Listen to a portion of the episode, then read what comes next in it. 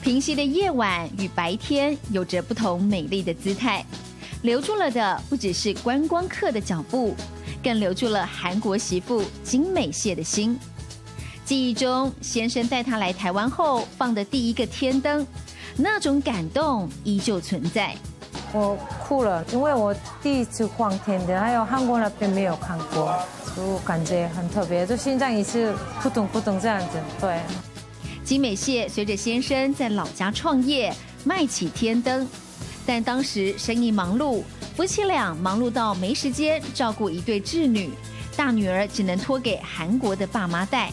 我们点名改他的名字，啊，这样的进来的客人都是扎龙妈妈，扎龙妈妈这样子，啊，之后啊，我还有一个女儿扎龙，韩国那边有长大。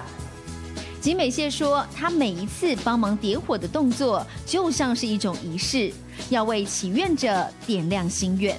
我遇到有一个韩国客，他自己一个人来，女生一个人来放天灯。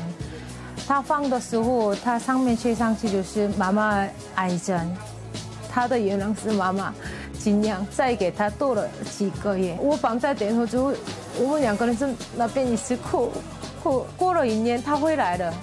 嘉龙妈妈，我妈妈还在健康，可能是我放天灯有效。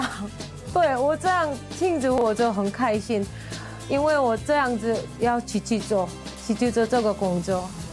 在台湾十二年，金美谢用心感受着每个时刻。